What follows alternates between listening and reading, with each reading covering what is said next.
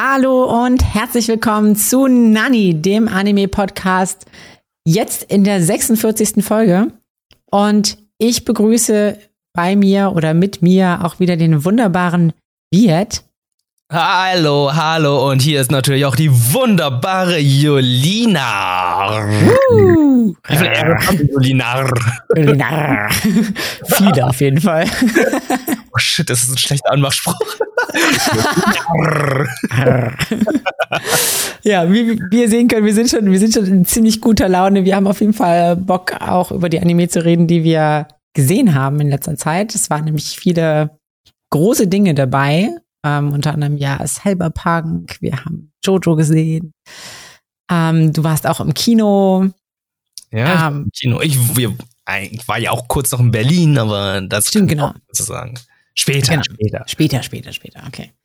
Ähm, ja, es gibt auf jeden Fall viel, was wir zu besprechen haben. Ähm, die Frage ist, womit steigen wir eigentlich ein? Wir haben ja, eigentlich ist es so ein bisschen so dieser, dieser, also wir haben eigentlich zwei Elefanten im Raum. Wir haben immer den Elefanten im Raum Cyberpunk und wir haben den Elefanten im Raum Jojo. Wir sind ja große Joe Bros. Ähm, wollen, ähm, Joe Bros, wollen wir mit Jojo anfangen? Weil ich Wir finde, fangen- Jojo ist halt so das schwierigere Thema. Ja, definitiv. Wir fangen, ja, ja, okay, wir fangen mit, wir fangen mit Jojo an. Also, Jojo's Bizarre Adventure.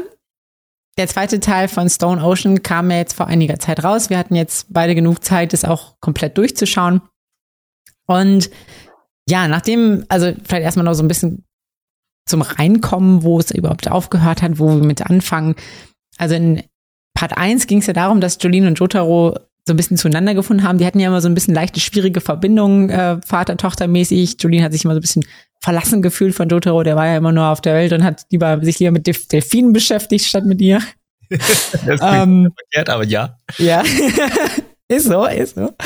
Und ähm, sie haben ja, aber er hat sie dann im ähm, Gefängnis besuchen können und sie haben das irgendwie miteinander klären können. Äh, dabei wurden sie aber natürlich von Stand-Nutzern angegriffen. Ähm, und Jotaro hat einmal seine Erinnerungsdisk und seine Stand-Disk quasi verloren.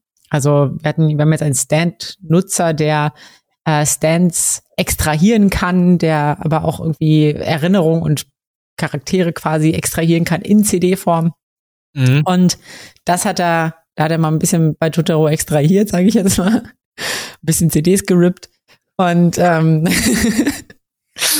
Das verstehen die Kids heutzutage doch gar nicht mehr. ja, ich weiß, ich, oh Gott, das ist so, ja, das ist recht.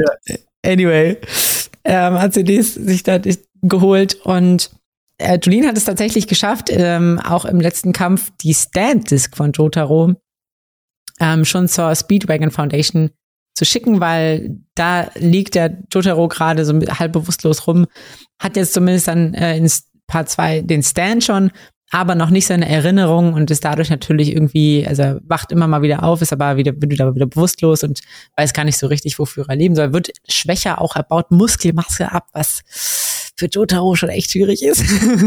Jojo-Charaktere generell. ja. Ja, aber es ist ganz normal, wenn du dich nicht bewegst, wenn du nur liegst, ne? Das Ja. So, dass du Muskeln abbaust. Ist, äh, eigentlich ist Jotaro im Koma. Ja, genau. Eigentlich ist er quasi im Koma. Ähm, er braucht noch seine die Erinnerungsdisk. So, wenn ich mich und jetzt wird es so ein bisschen tricky. Wenn ich mich richtig erinnere, hat Emporio, der kleine Junge, der in dem Gefängnis auch lebt und so zwischen den Wänden immer hin und her schleicht, bewahrt die gerade auf. Ähm, sie konnten die aber quasi noch nicht zu Jotaro schicken. Sie wollen jetzt aber auch natürlich herausfinden, wer ist dieser Stand-Nutzer, wer ist Pale Snake Mhm. äh, ich weiß gar nicht, wie der, wie der auf, auf Deutsch dann heißt, ähm, der diese, Heißt diesen ganzen. Hm? Er heißt Pale Snake im Deutschen. Paysnake, okay, als Paysnake. Ähm, genau, wollen ihn natürlich auch aufhalten, denn es geht ja jetzt nicht nur um sie und aus dem Gefängnisausbruch, es geht auch darum, ihren Vater und letzten Endes natürlich auch darum, die Welt zu retten. Das Problem ist aber, Jolene ist jetzt erstmal zu Beginn des zweiten Parts im Hochsicherheitstrakt, nachdem sie da äh, ja, Ja. Chaos gemacht hat, sage ich jetzt mal. Ja. Oder auch nicht, ich weiß es nicht. Und das haben wir auch komplett vergessen. Das ist das Problem mit jo äh, Jojo's Bizarre Adventure Moment. Man, also diese, diese Parts, die sind so weit voneinander, dass man irgendwie zum Teil vergessen hat, was vorher schon passiert ist. Defi definitiv. Also das war auch, es war für mich super, super schwer reinzukommen. Es war ja dann auch, also es wurde gesagt, okay, Jolene ist jetzt im Hochsicherheitstrakt, dann hat man aber irgendwie eine Rückblende gesehen, wo sie irgendwie woanders war und dann waren dann noch, waren dann natürlich die ganzen Charaktere, ähm, also FFF, das finde ich so witzig. Sie heißt eigentlich FF, also wie Foo Fighters. Aber wenn Jolene es ausspricht, dann klingt es immer wie, als würde sie dreimal F sagen. Sie sagt FFF. Moment, Moment. Du guckst es ja auf Japanisch, ne? Ja, ja. Und da wird sie nicht Foo Fighter genannt? Nee, da wird sie FFF genannt. ah, okay. Gut, ja, im Deutschen wird sie FF genannt. Ich dachte zumindest, ja. dass sie dann in der japanischen Version Foo Fighter genannt wird. Hm, nee, leider nicht. Schade. Ähm, okay. Ja. Ähm, genau, man sieht dann äh, auch, auch äh, quasi Hermes, die ähm, anderen quasi Charaktere nochmal mit denen zusammengearbeitet haben. Aber irgendwie sind die auch schon so ein bisschen außer, also an FFF. Es tut mir leid, ich muss es so sagen. Ähm, erinnere ich mich doch natürlich so. Also es ist ja quasi, war ja ursprünglich ein Plankton, der sich weiterentwickelt hat. Oder die Form eines, eines Menschen angenommen hat. Aber bei Hermes zum Beispiel hatte ich jetzt nach, nach dieser ganzen Pause hatte ich total Schwierigkeiten, mich trotzdem zu erinnern, was kann die jetzt nochmal? Die kann doch, ach genau, die hat diese, diese, diese Klebesticks und so, aber die war auch im ganzen Part 2 ja nicht vollkommen irrelevant. Die kam ja fast gar nicht vor. Genau, und ich dachte auch so, okay, was ist mit Hermes passiert? Weil ich konnte mich noch daran erinnern, dass sie da war. Sie war, hat so einen sehr wichtigen Teil im ersten Part gespielt, aber hier war sie nur, hatte sie einen Kampf gehabt, der so zwei Folgen ging. Und dann war sie am Ende äh, im Krankenbett und meinte so, ah, okay, jetzt müssen wir raus. Okay. Äh, ja. Ja, das war's dann auch. Auch Weather Forecast kam auch nur ganz kurz vor, der kleine Baseballspielerjunge auch nur ganz kurz vor. Mm, ich muss sagen, der zweite Part, der hat mir echt, der hat der Serie irgendwie nicht gut getan, weil einfach so viel vorkam und sehr viele Charaktere nur kurz angeschnitten wurden und dann ging es weiter. Kurz angeschnitten, dann geht's weiter. Und dann kam ja auch, ach Gott, es kommt ja dieser neue Charakter dazu, mhm. der ja total in Jolene verknallt ist und meinte so, FF, du, du musst sie mal kurz anstoßen, damit sie runterfällt und damit sich unsere Liebe und so weiter äh, weiterentwickelt und nicht das so, okay, Anast Anastasia war das. Anastasia, ja. Anastasia. Und ich dachte so, Alter, wo kommt dieser Charakter her? Der ist total, der passt irgendwie in das Universum. Ich finde ihn ja. total bizarr und merkwürdig. Aber der kam so, der kam kurz vor und dann war wir schon wieder weg. Und ich dachte so, what the fuck? Was ist da los mit der Serie? Was ist der Fokus? Der ist so. Mh. Hm. Ja, es fühlt sich, genau, es fühlt sich so an, als gäbe es keinen Fokus. Also auch, was ich halt, also ich, ich hab's halt, ich hatte super Schwierigkeiten reinzukommen wegen dieser ganzen Timeskips. Es war aber auch diese ganzen Kämpfe so, warum sind die jetzt genau da? Warum, was, warum? Hä? Es war so. Dann kommt dieses komische Baby dann noch. Genau. Das, das war auch so, so, so random. Okay, gut, wir haben hier diesen Knochen. Aus dem Knochen wächst irgendwie ein Baby vielleicht. Ähm, irgendwas hat das mit Dio zu tun. Hatte, also, ne, man erfährt halt, das muss man noch sagen, man erfährt im zweiten Part einiges über die, Verbindung zwischen Dio und ähm, äh, Emporio Pucci heißt der, glaube ich, ne? Mhm. Ähm, also dem Besitzer von diesem Pale Snake Stand. Ähm, man erfährt da auf jeden Fall einiges über deren Beziehung und deren Geschichte. Ähm, das fand ich eigentlich ganz, ganz interessant. Und die hatten ja, also kannst du mir nicht sagen, aber das war schon so ein, das hatten die waren mehr als beste Freunde, oder? Das waren ja, das war ein Freunde Plus. Das war Freundschaft Definitiv. Plus. Also ganz im Ernst, äh, ich glaube, da kommt ja dann auch dieses her, dass, äh, dass äh, Dio ein bisexueller Vampir ist. Mhm. Aber hey, er hat dann das Gute, ey, warum soll er sich auf ein Geschlecht fokussieren? Er kann sich auf alle fokussieren. Ja. Hat genau. einfach Spaß mit allen Leuten. Alles. Ja, weil, ey, ganz im Ernst, da liegen die einfach oben ohne in einem Bett und erzählen darüber und so, oh, es tut mir leid, dass ich dich beleidigt habe und so weiter. Das ist also, es war schon sehr, es war, die waren sich schon sehr, sehr nah. Ja. Und äh, ich, ich muss sagen, wundert mich irgendwie bei Dio auch gar nicht. Ja, ja, es stimmt schon. Wobei ich fand, man hat Dio irgendwie noch mal von so einer anderen Seite entdeckt, finde ich. So dieses, dieses ich finde, man hat ihn ein bisschen menschlicher gesehen als sonst. Sonst war es halt dieses, ja, okay, Jotaro, du bist mein Rivale und wir haben unsere Bromance. So, aber da war, er hat sich fast so ein bisschen auch verletzlich gezeigt. Er meint ja so auch zu ihm, es gab ja diese Szene, wo er zu Pucci meinte, ja, hier, du könntest mich jetzt töten. Du könntest einfach meinen Stand rausnehmen. Hier, nimm meinen Stand. Ja, genau. Und Dach es, töte mich. So, und, und er, er hat es aber nicht getan. So, und das ist halt so verletzlich. Also man, ich glaube, man sieht Dio sehr verletzlich auf jeden Fall auch. und ich glaube, davon hätte ich gerne mehr gesehen. Ich hätte ja. mehr gern zwischen den beiden, die Beziehung zwischen denen, auch die Unterhaltung über die Stands. Davon hätte ich gerne mehr gesehen, weil da gab es ja auch diese Frage, äh, Dio, was ist denn der schwächste Stand, den du je gesehen hast?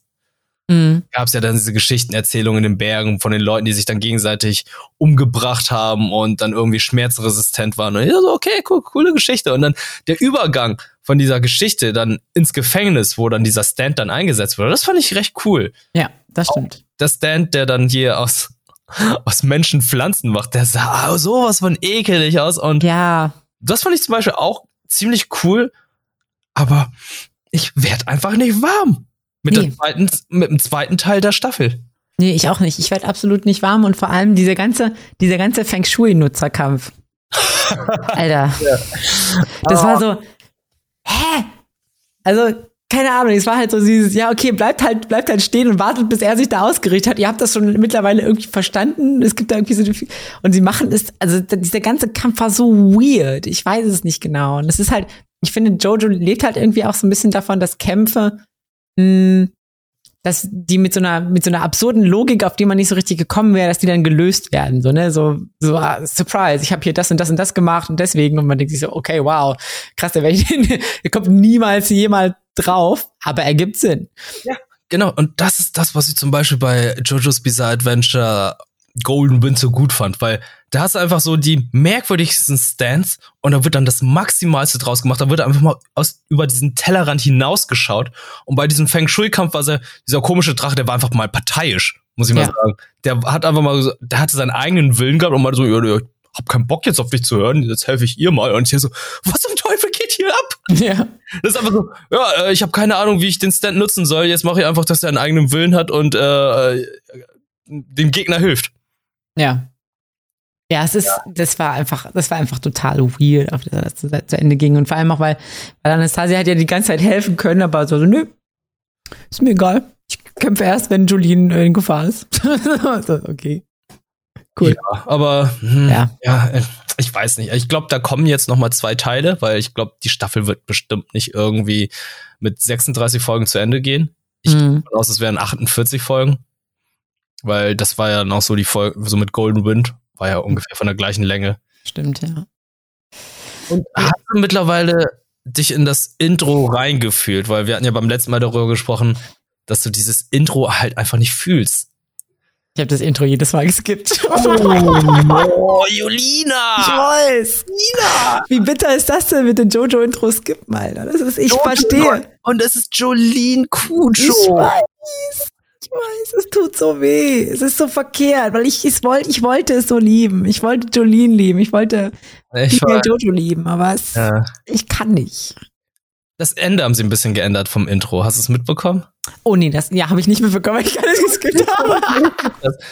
am Ende am Ende äh, umarmt sie dann ihren Vater von hinten. Ah, okay. Und das war's dann eigentlich auch. Es ist ja immer so, dass Jojo-Intros sich ja ein bisschen verändern. Aber ich bin ja gespannt, wie dann jetzt so in der finalen, so im Finale von der letzten Staffel dann so das Intro sich verändert, weil das ist ja mal so das Besondere gewesen, dass die Antagonisten das Intro angehalten, verändert, sabotiert oder was gemacht haben. Das fand ich immer so besonders und ich bin ja. sehr gespannt, wie es dann hier aussehen wird. Mhm. Bin ich, bin ich auch gespannt, vor allem wie, also man hat ja jetzt gesehen, dass ähm, Pale Snake sich entwickelt hat äh, zu, zu einem anderen Stand, beziehungsweise dass das Pucci jetzt einen anderen Stand hat. Ähm, er, er sich erstmal an diese neuen Fähigkeiten irgendwie auch gewöhnen muss. Heaven's ähm, Door, ne? Heaven's, Heaven's the Door. Ja. Genau. Ähm, ich bin sehr gespannt. Aber es ist, man muss natürlich auch dazu sagen, ich glaube, Jolene und Jotaros, das waren die Daddy-Issues, die am allerschnellsten jemals in History gelöst wurden. ich finde ich scheiße, du hast mich jahrelang ignoriert. Hey, sorry, tut mir leid, ich finde dich voll gut. Okay. Oh, ich hab's auch mich nur beschützt. Hat, deswegen hat er mich die ganze Zeit ignoriert. Ich, ich sollte nicht mit dieser ganzen Stand-Scheiße in die Berührung kommen. Ja. Ah. Okay. Okay, Bro. Ja. Naja, also wir sind leider noch nicht so angetan, aber es gibt ja, wie gesagt, wie wir schon festgestellt haben, es gibt vielleicht noch ein oder zwei ähm, Parts, um es vielleicht noch rauszureißen, die Hoffnung lebt bis zuletzt. Ja, ja, ey, ganz im Ernst. Ich, ich glaube noch, dass da irgendwas kommen wird. Aber ja. ganz im Ernst, eine, eine schlechte Jojo-Staffel ist, glaube ich, immer noch ein guter Anime. Mhm, mhm. Also das auf jeden Fall. Also ich werde ich werd es auf jeden Fall schauen. Ja. Auch die weiteren Teile, auch wenn es quasi die Qualität hat von diesem Part jetzt. ah ja. Oh, darf ich mit was, äh, was, was Schlechten fortfahren? Bitte fahre mit schlecht fort. Ja, mit schlecht und äh, das ist Tekken Bloodline. Uh. Das ist die Umsetzung des Tekken 3 Anime. Wurde ja vor einiger Zeit angekündigt, dass ein Anime kommt und äh, da waren alle erstmal so, yeah, geil. Äh, hier Ende der 90er gab es ja schon einen Tekken-Anime, der dann ein bisschen Tekken 1 behandelt hatte. Der war hm, nicht besonders gut und auch nicht, nicht besonders schlecht.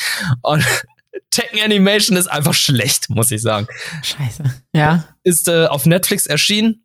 Netflix Exclusive. Ich hatte nochmal geguckt, welches Studio dahinter steckt. Und das sind zwei Studio Hibari und Larks Entertainment. Und der so, okay, das sind jetzt nicht so die gängigsten äh, Studios, nicht Studio David oder A Production IG und Mappa und was man so alles kennt, sondern Studio Hibari hat unter anderem Taro Alien und Duel Masters gemacht. Okay.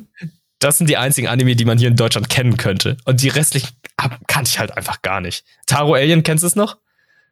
Nee. Tut mir leid, aber. Äh, es ist, ist ein, komischer Alien, der dann auf die Erde kam und in der Schule mit anderen immer Quatsch macht. Und Duel Masters war so, gab es ein eigenes Trading Card Game und wirkte in Deutschland durch die Übersetzung, die sehr, sehr gut war und äh, Lokalisierung nach einer Yu-Gi-Oh! Parodie. In Japan okay. war es total ernst, wo das war ein richtig ernster Anime, aber die westliche Übersetzung hat daraus Quatsch gemacht. Okay. Vielleicht, vielleicht ist das sogar besser so. glaube ich auch. Also ich persönlich fand es, glaube ich, besser. Ja. Aber ähm, ja, Geschichte von Tekken 3. Tekken hat ja schon eine ganz merkwürdige Geschichte. Also, falls du es kennst, ist ja mal so, Vater wirft Sohn in die Grube, Sohn wirft Großvater in die Grube, äh, Enkel wirft dann Großvater und Sohn in die Grube, keine Ahnung, oder was war es nochmal? Ähm, Tekken, Tekken 5 war es halt so, äh, jetzt muss ich gerade überlegen, jetzt muss ich die Familienverhältnisse mal klarstellen. Sohn hängt Vater, Großvater und seinen eigenen Sohn an eine Rakete und schießt in den Mond, äh, in Weltall. Ja. Ja, also Kazuya hatte da Jinpachi, Heihachi und Jin an eine Rakete gebunden und weggeschossen.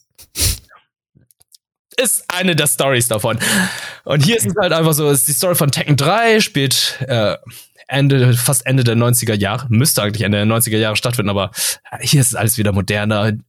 Äh, Jin Kasama wohnt zusammen mit seiner Mutter, abgelegen von der Zivilisation. Ist in so einem kleinen Dörflein, wird von seinen, äh, seinen äh, Classmates, Klassenkameraden dann immer ein bisschen gemobbt und so, aber wehrt sich dann auch und seine Mutter wehrt sich auch und irgendwann kommt dann Ogre, ein mystisches Wesen und tötet seine Mutter und er geht dann zu seinem Großvater, Heihachi Mishima, einer der mächtigsten Männer der Welt, der den mächtigsten mit dem mächtigsten Konzern. Er kommt dann also, er wird da von ihnen ausgebildet, wird immer stärker und stärker, weil er sich irgendwann mal bei Oga rächen möchte. Und äh, sein Großvater meinte so, ja, ja, Oga kommt eigentlich nur zu krassen Kämpfern, zu mächtigen Kämpfern. Und guck mal, hier hat er weltweit schon ein paar Leute getötet. Wie wär's? Wir machen noch mal ein King of Iron Fist Tournament, was wir schon vor vier, vielen Jahren gemacht haben, vor 16 Jahren. Und äh, da locken wir ihn an. Da wird dann dieses Tekken-Turnier gemacht, dann kommen die ganzen Leute, da kämpfen sie. Dann kommt Oga, die verprügeln ihn, Jin erwacht und ach, es ist, wie soll ich sagen, Kampfspiele haben nicht die krasseste und innovative Story. Ja, wirkt so. Oh. Und Tekken gehört leider unter anderem dazu. Ich würde jetzt auch nicht sagen, dass Street Fighter eine besonders gute Story hat. Mortal Kombat hat eine interessante Story, aber auch nicht eine besonders gute Story es muss von der Umsetzung leben, es muss von der muss von den Bildern leben und leider sind die Kämpfe hier mega langweilig. Es zieht sich alles in die Länge und es sind nur sechs Folgen und von diesen sechs Folgen muss ich einfach feststellen, das fühlte sich an, als hätte ich 16 Folgen gesehen, weil es einfach so in die Länge gezogen wurde. Okay, krass. Es war einfach überwiegend langweilig. Die Animation fand ich nett. Es gab einige Moves, wo ich sagen konnte, ah, okay, cool, cool, cool, die haben sie aus dem Kampf, aus dem Videospiel übernommen. Und auch die Special Effects mit diesen Funken und so weiter, die man sonst aus dem Spiel kennt, haben sie auch eins zu eins umgesetzt. Es gab einige Szenen, die sie dann noch so monochrom gemacht haben, um es ein bisschen so intens darzustellen, was ich auch ziemlich cool fand. Aber es reicht halt einfach nicht, um zu sagen, ja, es ist eine gute Anime-Umsetzung, es ist eine gute Videospiel-Umsetzung. Leider nicht. Keine Empfehlung von mir, aber mal schauen, ob da noch was kommt. Ah, schade. Ja, ich, ich habe Tekken 3 tatsächlich total viel gespielt. Ähm, ich, also, und zwar in Arcades tatsächlich. Ich, hab, oh. äh, ich war immer auf, auf Mallorca Urlaub. Das klingt jetzt ein bisschen komisch. Meine Familie ist jedes Jahr nach Mallorca geflogen, als ich, als ich so sieben bis zwölf, zehn war. Und da gab's in demselben, wir sind immer selber Hotel gefahren, in dem, in dem Hotel gab's eine Arcade und im Arcade gab's immer Tekken 3 und ich habe immer Tekken 3 gespielt und äh, habe deswegen eine besondere Beziehung dazu, aber ja, als Anime bräuchte ich das jetzt auch nicht oder als so eine Series. Nee, leider nicht. Also finde ich nicht so gut umgesetzt. Ist ja eines der kultigsten modernen Videospiele, also 3D-Kampfspiele. Finde ich auch ein bisschen schade, dass daraus halt nicht viel mehr gemacht wurde. Die, viele Charaktere kommen vor, es kommen aber nicht alle vor. Also du wirst also ein äh, äh, Links Xiao Yu wirst du da haben, du wirst Nina haben, du wirst Horang haben, Paul.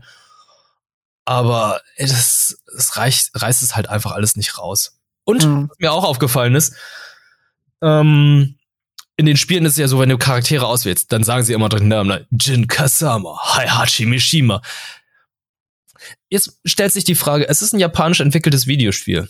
Und der Ja. Sprecher war ja so ein bisschen, wirkt auch so ein bisschen amerikanisch. Hat er die Charaktere alle richtig ausgesprochen oder hat er die alle falsch ausgesprochen? Weil ich habe mir die Serie angeschaut und ich weiß, mittlerweile achtet man ja in der Übersetzung von Anime darauf, dass die Aussprache von Namen ja immer richtig sein soll. Und Stimmt. mir ist dann aufgefallen, dass die Aussprache von den von vielen Charakteren ganz anders ist als vom Videospiel. Es Okay. Jin Kazama. War ja im Spiel immer so. Ja, Jin Kazama. Kasum, ja, okay. Ha, vielleicht war das damals echt nicht gut, nicht gut äh, synchronisiert, beziehungsweise nicht lokalisiert oder so. Ja, oder Heihachi Mishima. Heihachi Mishima. Mhm. Oder Heihachi. Es ist so komplett, und ich denke so, oh nein, ich habe die Namen alle falsch gelernt. Oder, oh nein, die sprechen alles falsch aus. Und ich denke mir einfach so, es ist mir jetzt gerade sowas von egal, weil die Serie auch einfach nicht gut ist. Ja, da, da lohnt sich der Aufwand jetzt nicht. Und eine, ein, bevor wir jetzt hier mit dem nächsten, mit einem guten Anime weitermachen, eine Kleinigkeit wollte ich noch erwähnen. Kannst du noch erinnern, Jin hat ja so, so ganz edgy, so Flammen auf den Hosen gehabt, ne? ja, Das ist doch so wirklich so das Produkt seiner Zeit gewesen. Ja. Diese Flammenhemden, diese Flammenhosen und so weiter. Und im Anime haben sie es tatsächlich versucht zu rechtfertigen, warum er da Flammen hat. Und zwar ist seine Mutter in Flammen umgekommen. Und deswegen wollte er unbedingt Flammen auf seiner Hose haben. Und ich denke, das, das zieht euch aber gerade richtig hart aus den Fingern. oh, okay, das ist ein richtiger Stretch. Holy shit. Ja, Ja, okay. Nicht so cool. leider nicht. Ihr habt nichts verpasst, wenn ihr nicht gesehen habt. Okay. Ich hab's getan, damit ihr es nicht machen müsst. Ja, ich finde, dein Opfer, ähm, ich schätze das sehr, wird.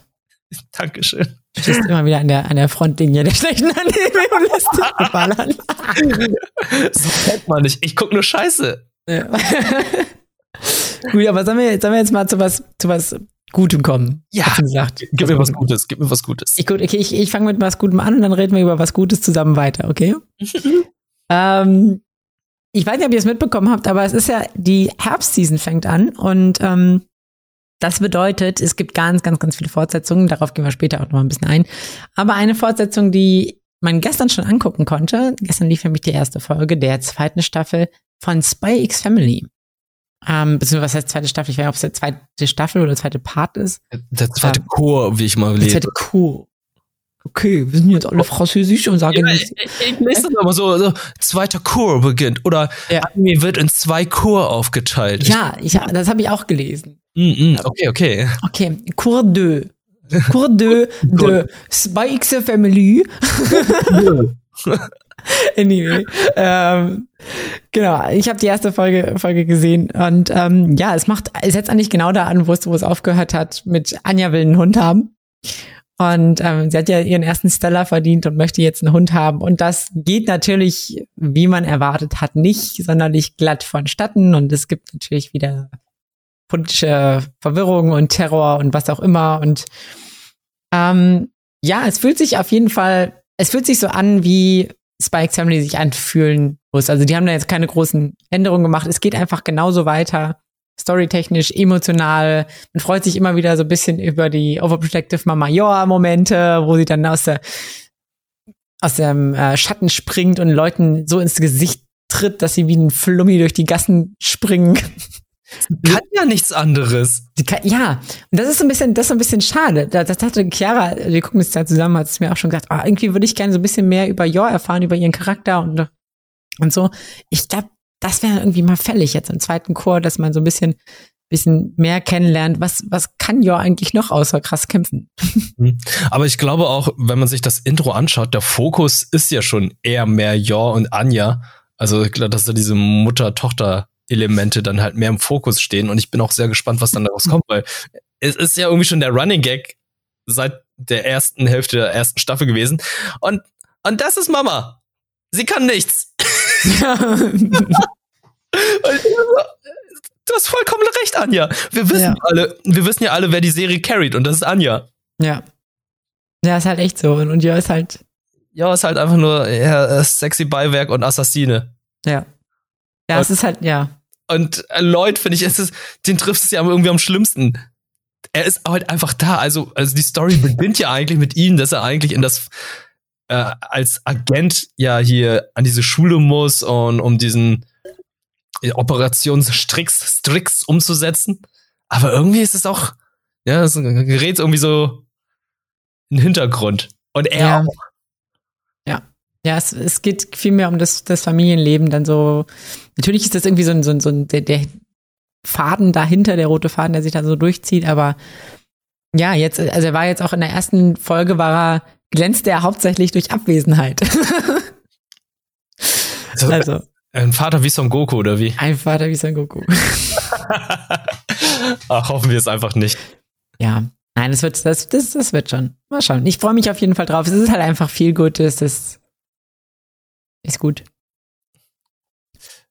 So. Ja, ich, ich, ich freue mich halt einfach auch. Also, ähm, Spy Family ist wirklich so ein Überraschungshit für mich, muss ich sagen. Also, ich hatte den Manga gelesen und ich fand den halt einfach nett umgesetzt. Der war, der, also nett, der war einfach gut. Und die Serie, die setzt halt einfach sehr viel durch Synchronisation und halt diese Elemente dazu, wie zum Beispiel, als sie Dodgeball gespielt haben. Diese, also diese Dodgeball-Folge ist nicht mal ansatzweise so umfangreich im Manga wie als im Anime. Also die Umsetzung ist einfach der Hammer. Ja, die, ja, die, die hat mir auch richtig, richtig gut gefallen. Die war richtig witzig. Also dieser, dieser Starlight-Wurf, der da kommt, also, damn! Ja. Nee, doch, der, der Anime ist auf jeden Fall sehenswert. Und es ist cool, cool zu wissen, dass, dass, wenn du den Manga gelesen hast und auch nochmal bestätigen kannst, hey, der Anime, der fügt halt so ein bisschen was hinzu. Der, das ist nochmal, da gibt es einen Mehrwert. Ja. Mehrwert, um, aber keine Filler. Das ist das Wichtigste. Ja. Perfekt. So waren wir's. So, so jetzt, ist, jetzt ist die Frage, wollen wir, uns, wollen wir uns dem zweiten Elefanten im Raum stellen? Das können wir gerne machen. Okay. Es geht natürlich um Cyberpunk Edge Runners.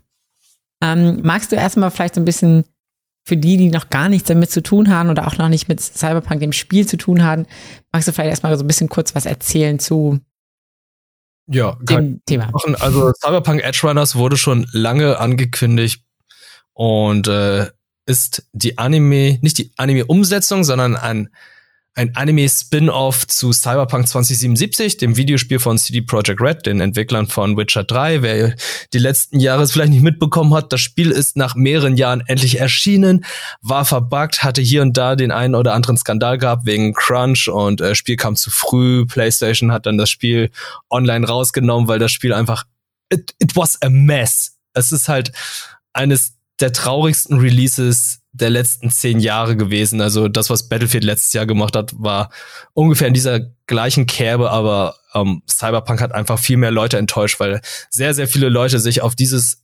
Rollenspiel Action-Game gefreut haben. Aber ich glaube, Cyberpunk, das Franchise, lebt wieder und ist cool dank dem Anime Cyberpunk Edge Runners umgesetzt von Studio Trigger, den Leuten, die unter anderem Killer Kill gemacht haben, äh, BNA, also Brand New Animal, äh, was also was kommt da noch? Die haben, die haben ein einzigartiges, einzigartigen Stilmittel, den sie dann irgendwie immer wieder umsetzen. Die schaffen es, sehr viel Wucht und Energie in ihre Animation reinzustecken. Und das machen sie auch in den zehn Folgen, die exklusiv auf Netflix erschienen sind. Also da stimme ich dir vollkommen zu. Ich, ich hab, haben die nicht auch Promare gemacht? Promare, genau. Also die haben sehr viel gemacht, aber ich habe gerade einfach, ich stehe einfach gerade auf dem Schlauch. Also ja, also es ist halt, was, was halt irgendwie immer so ins Gesicht springt, es ist sehr bunt, es ist sehr, ähm, sehr krass, es ist sehr also du hast ja auch schon gesagt, so Gewalt, es ist so bildgewaltig, es, es klatscht einem so voll ins Gesicht. Das ist Studio Trigger, ist äh, ja, finde ich ein so ein Kernmerkmal davon. Und ich war erst so ein bisschen, als ich gehört habe, dass es von Studio Trigger ist, war ich erst so ein bisschen, hm, ist das das Richtige? Weil ich hatte, das ist so witzig, weil so wie die Leute auch vor dem Cyberpunk-Videospiel so, so Erwartungen haben oder Erwartungen hatten an das Spiel, hatte ich auch bei dieser ganzen Cyberpunk-Thematik so eine gewisse Erwartung. Ich habe halt was sehr Düsteres, Grungiges erwartet. Ich habe, als das Spiel rauskam, ich habe das Spiel zuvor noch nicht gespielt gehabt, aber ich hatte auch teilweise so ein bisschen den Soundtrack gehört, das ist so düster und, und so dunkle Elektrobeats und so. Und ich hatte sowas ähnliches erwartet, dachte, okay, Studio Trigger, wie sollen die diese bunt sind und alles so, so krass und, und blinkig und schnell, wie sollen die das adäquat darstellen? Ich war erst ein bisschen skeptisch. Mhm. Kann aber ich wurde, wurde eines Besseren belehrt. Ja, äh, ich, ich kann das auch vollkommen nachvollziehen. Also wenn ich jetzt an, den, an das Videospiel denke, denke ich auch eher so, okay, das ist halt dieses dreckige, dieses schmutzige, dieses, es ist nicht so eine wunderschöne futuristische Welt, eher an dieses Ghost in the Shell mäßige, eher mehr an Blade Runner. Es ist mehr in diese Richtung geht. Und wir hatten ja letztes oder vorletztes Jahr Brand New Animal gehabt, BNA.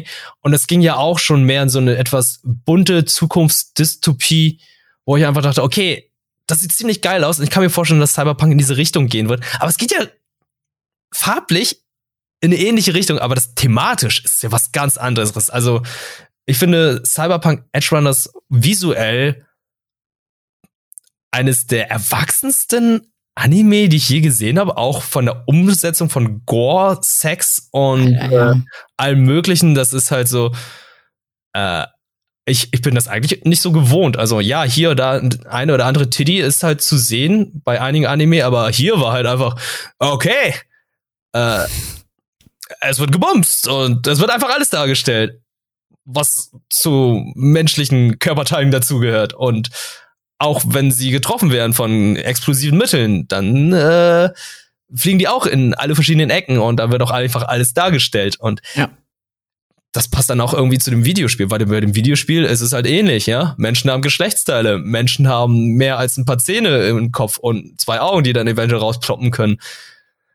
Und ja, äh, bevor wir darauf eingehen, Geschichte, Geschichte. Geschichte spielt natürlich nicht während Cyberpunk 2077, also der Hauptcharakter V, den es im Spiel gibt, den gibt es zu dem Zeitpunkt noch nicht, sondern man spielt ein paar Jahre vorher und der Hauptcharakter ist äh, David Martinez. Er ist ein Hispanic Teenager, lebt in ärmlichen Verhältnissen, aber dank seiner lieben Mama, die dann auf, die dann eine Rettungssanitäterin ist, darf er dann eine Eliteschule in Night City besuchen und anstatt irgendwie das Geld dann für gute Sachen auszugeben, das wenige Geld, was sie haben, irgendwie für Lernmittel oder für eine neue Holobrille oder was auch immer, gibt es lieber für illegale Braindances aus. Und das sind so Erinnerungen von anderen Leuten, die er sich dann anschauen kann.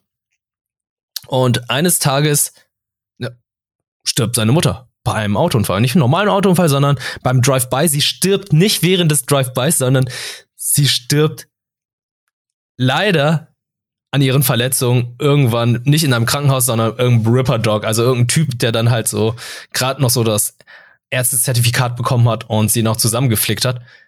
Und dabei stirbt sie und dann dachte ich mir, da gab es diesen einen Moment, den fand ich schon richtig hart, weil da kam die Rettungssanitäter und sie liegt da, sie lebte noch und sie gucken sie sich an und meinte so, ja, die ist nicht versichert, die nehmen wir nicht mit. Ja. Ja. Und das ist so, okay, das ist die Zukunft Amerikas, liebe Leute. Ne? Hier in Europa alle mit äh, Krankenversicherung, wir werden da alle zwar mitgenommen, ja, einige privat krankenversichert, aber trotzdem werden trotzdem mitgenommen, ins Krankenhaus gebracht. Und sie, sie lag da einfach und äh, im nächsten Moment hat man einfach gesehen, ja, er musste sie irgendwie dann noch zu einem Ripper Dog bringen und er meinte so, ja, äh, sie hat es gerade so überstanden und ein paar Stunden später muss er dann sagen, ja, sorry, ich habe nicht die nötigen Mittel gehabt und auch nicht das nötige Geld von dir erhalten. Sie ist jetzt gestorben wird eingeäschert und aus dem Automaten wieder ausgespuckt und dafür muss er dann auch nochmal Geld zahlen, wo ich sage, Alter, das, okay, da, da haben sie diesen harten Punkt von ja. Cyberpunk 2077 gut erreicht, wo du dieses, dieses Menschliche so langsam verloren geht, wo der Mensch halt einfach nur noch ein Instrument ist. Ja. Der, dieser, dieser Wert von menschlichem Leben, der wie, also das fand ich auch so unglaublich gut umgesetzt und, und so unglaublich krass, wo dieses, wo das so clasht. So, ja, es gibt diese ganzen Neon-Reklamen, es gibt diese coolen, es gibt Pornos, es gibt was auch immer, es gibt alle krassen Dinge und Braindances und, und krasse technischen Fortschritt. Aber genauso gibt es halt diese richtig abgefuckte Realität, wo, wo Leute irgendwie äh, liegen gelassen werden, wenn sie nicht genügend Geld haben, wo äh, menschliches Leben oder der Wert menschlichen Lebens einfach fast nichtig ist, wenn du niemand bist oder wenn du wenn du kein Geld hast. So, und das ist halt diese diese diese Kontrast darzustellen. Den fand ich, das fand ich extrem heftig und ähm, aber auch auch gut dargestellt.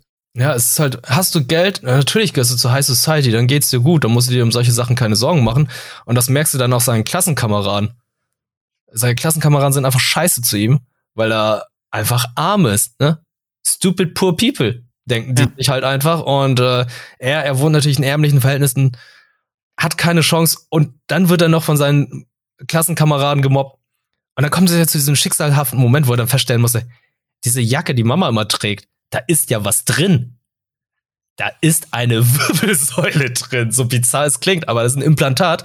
Und ähm, der hat es dann versucht dann zu verkaufen, musste feststellen, dieses Implantat, das ist nicht normal. Dies wird nicht verkauft, sondern das ist wahrscheinlich illegal und wird vom Militär hergestellt, was auch immer. Und dachte sich so, ey, wenn ich es schon nicht verkaufen kann, ja fuck it, dann lass es mir doch einfach einbauen. Lässt es sich einbauen, wird stärker, wird schneller und verprügelt erstmal äh, seine ganzen Klassenkameraden, die ihn das Leben schwer gemacht haben, fliegt von der Schule und muss dann alleine weiterkommen, kann die Wohnung kaum bezahlen, weil seine Mutter, die das sonst immer gemacht hat, ja weg ist, muss natürlich auch noch die Beerdigung beziehungsweise ihre Einäscherung bezahlen und stellt sich dann heraus, diese Wirbelsäule, die in der Jackentasche war oder die in der Jacke drin steckte, wurde von die wurde ganz am Anfang der Serie gezeigt. Ja, mhm. so ein Typen, der dann auch irgendwie vom Militär gejagt wurde und dann gestorben ist. Und die Mutter hat dann das Ding dann sozusagen geborgen, mitgenommen und wollte es eigentlich verkaufen. Und der Typ, der es eigentlich kaufen wollte, trifft dann auf David und meinte so, wow, wow, wow, wo ist denn das Ding her? Äh, das kann nicht sein, das ist meins. Und dann stellt sich heraus, ja gut, seine Mutter hat die ganze Zeit die ganzen Implantate gesammelt und verkauft, damit sie dann ihrem Jungen ein schönes Leben bescheren kann, damit der Junge dann eine ordentliche Ausbildung bekommt. Und ja, und jetzt überlegt er sich, was macht er jetzt? Ja. Und ähm, das fand ich, also ich fand es auch so ein bisschen krass zu sehen. Also er hat sich ja diese, du hast ja schon gesagt, er hat sich diese Wirbelsäule einbauen lassen, das Implantat. Und es ist nicht so fein säuberlich, ja, okay, ich begebe mich jetzt in irgendwelche maschinengeleiteten äh, Operationssäle, sondern er ist halt zu seinem Ripper-Doktor um die Ecke gegangen, so richtig schmuddelig, richtig dreckig. Und er hat nicht mal eine Betäubung bekommen, weißt du, man hat so gesehen, man hat ihn diesen in sein Gesicht gesehen, von wie er Kopf über oder mit dem Kopf nach unten ähm, liegt da auf dieser Trage und wie er die Zähne zusammengebissen hat, als ihm da der Rücken aufgeschnitten wurde. Mhm. Ähm, oh, ja, ich habe mich so gedacht, Moment, haben die keine Betäubung? Gibt's da, gibt's da keine, gibt's da keine Anästhesie oder so? das war echt ein bisschen. Kriegt einen kurzen. Das muss Betäubung genug sein. Ja, ja. Ja, aber äh, das fand ich auch sehr, sehr interessant umgesetzt, weil später, wenn er dann halt so mehr Implantate bekommt, dann ist alles so, ja, ganz locker, kein Problem mehr. Ja.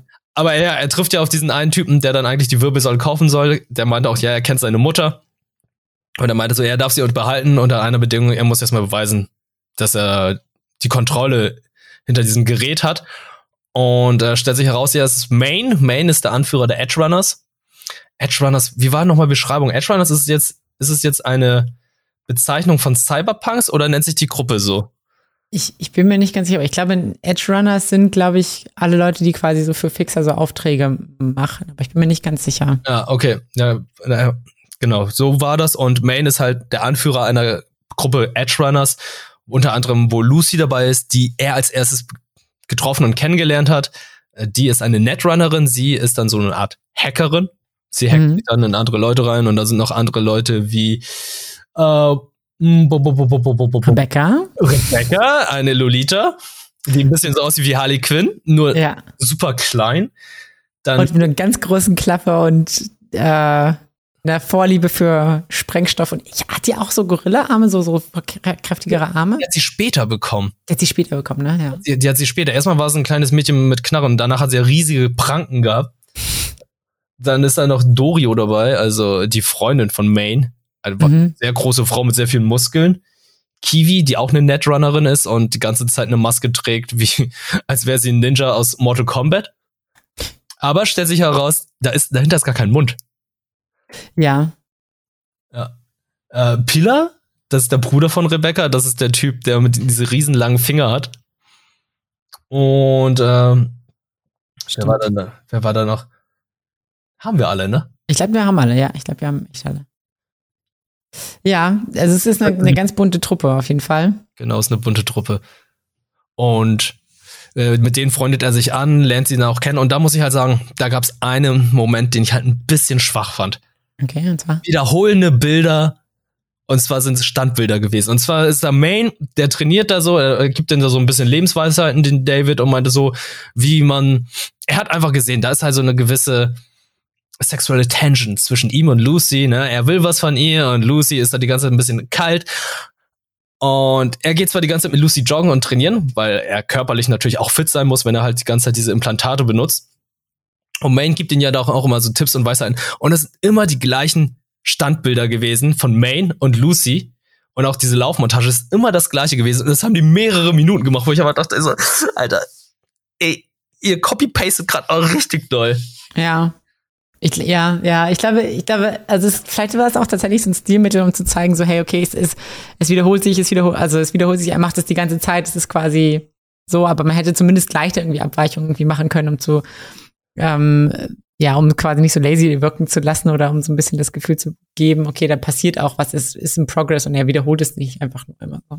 Mhm. Ja, hätte man machen können. Ich, ich verstehe es, wenn man halt so gewisse Montagen macht, wo sich dann gewisse Sachen wiederholen. Aber hier war es halt einfach, also gerade Main, der dann einfach in einer anderen Perspektive einfach mit ihm sprechen könnte, der hätte von was anderes sein können. Oder das Laufen kann ich verstehen, dass man es dann immer wiederholt, weil es ja wirklich ein Pro Progress ist, der dann immer wiederholt werden muss, um besser zu werden. Mhm. Das ist auch so animationstechnisch eines der minimalsten Sachen, die ja. dann bemängelt werden. Ja, und dann ist, freundet er sich dann halt mit den Edge Runners an, beziehungsweise Main und seiner Truppe. Und die erledigen dann Aufgaben für verschiedene Corporates, für verschiedene Firmen, weil in der Welt von Cyberpunk ist es halt so, da wird, wird die Stadt, wird die Nation halt nicht mehr von, von Regierungs, wie soll, von der Regierung gesteuert, sondern da sind dann eher die Firmen eher das große und ja. Also es ist ja, es ist egal, welcher Nation man lebt, sondern es sind halt die ganzen Firmen, die dann alles regeln und steuern und die arbeiten dann für die eine und die andere Richtung und äh, da gibt's dann noch andere Firmen, die das natürlich nicht so geil finden. Ja, Genau. Und es gibt ja quasi dieses große Arasaka und ähm, tatsächlich, ich, oder was, was Militech, ich weiß nicht genau, welche, welche Firma, ich glaube, es war Arasaka, die äh, quasi wussten, dass David auch das Implantat hat und ihn eigentlich zurückhaben wollten für Forschungszwecke, weil sie wollten ja, sie wollen ja testen oder wollen Soldaten erschaffen, auch die diese Implantate eben aushalten können, weil das Problem ist, wenn man, also man hat die Möglichkeit, so gut wie alles in seinem Körper in Cyberpunk zu ersetzen mhm. durch Implantate. Das Problem ist aber, dass man, je mehr man das macht, ähm, verliert man so ein bisschen ähm, psychische Stabilität und man kommt dann in so einen Zustand, den der auch als Cyberpsychose quasi genannt wird. Das heißt, man hat irgendwie Halluzinationen, man kann sich nicht mehr so richtig kon kontrollieren und ähm, wird dann irgendwie gewalttätig. Ähm, und es ist aber so, dass David tatsächlich eine sehr, sehr, sehr hohe Widerstandsfähigkeit gegenüber Cyberpsychose hat, äh, beziehungsweise dass er sehr gut mit Implantaten eben umgehen kann. Und das ist natürlich interessant für Arasaka, weil sie, oder, oder auch Minitech, ich weiß gerade nicht, welche Firma es war. Aber Arasaka war das also. Arasaka, genau, weil, weil sie wissen, ah, okay, guck mal, mit denen können wir ganz krasse Experimente machen, können es, können es zu the limit pushen, weil ähm, er hat so eine hohe Widerstandsfähigkeit, da können wir gut ausprobieren. Aber das fand ich so ein bisschen interessant, der ganze, der ganze Arc, wo Arasaka versucht, ihn irgendwie in seine Forschungseinrichtung zu ziehen, der wurde eigentlich komplett aufgegeben. So, weil es, man hat es so ein bisschen gesehen, dass im Hintergrund immer wieder versucht wurde. Es gab ja dann auch Bemühungen, den quasi in die Schule wieder zu holen, mhm. äh, David. Was von Arasaka aus, das wurde komplett gedroppt, so. Ja, also ich finde, gegen Ende generell wurde es wieder, wurde sehr schnell angezogen. Also es ging einfach Schlag auf Schlag. Es ging sehr, sehr schnell. Und ich möchte jetzt nicht ins Spoiler-Territorium gehen, aber hm. ich finde seinen Beweggrund so gegen Ende dann auch noch so ein bisschen schwierig. Ja. Wieso und weshalb äh, er in diese Richtung geht. er, also ich hatte auch mit äh, Kollegen Alvin darüber gesprochen, und er meinte so, ja, er hat keine eigenen Träume, deswegen versucht er die Träume anderer umzusetzen. Ich, hm. ich, ich sehe das irgendwie nicht so ganz. Also ich finde es ein bisschen schade, dass halt dieses, diese Thematik mit seiner Mutter zum Beispiel, dass die Urne zwar immer wieder gezeigt wird, aber halt so der Wunsch seiner Mutter halt irgendwie auch total irrelevant war. Ja. Weil man hat ja auch irgendwie gesehen, die haben ja diese Flashbacks ja nicht ohne Grund gegeben. Und ich gehe davon aus, dass er natürlich irgendwie dann das machen wollte, was seine Mutter ihm gewünscht hat, sich gewünscht hat für ihn, aber er es irgendwie nicht umsetzen konnte.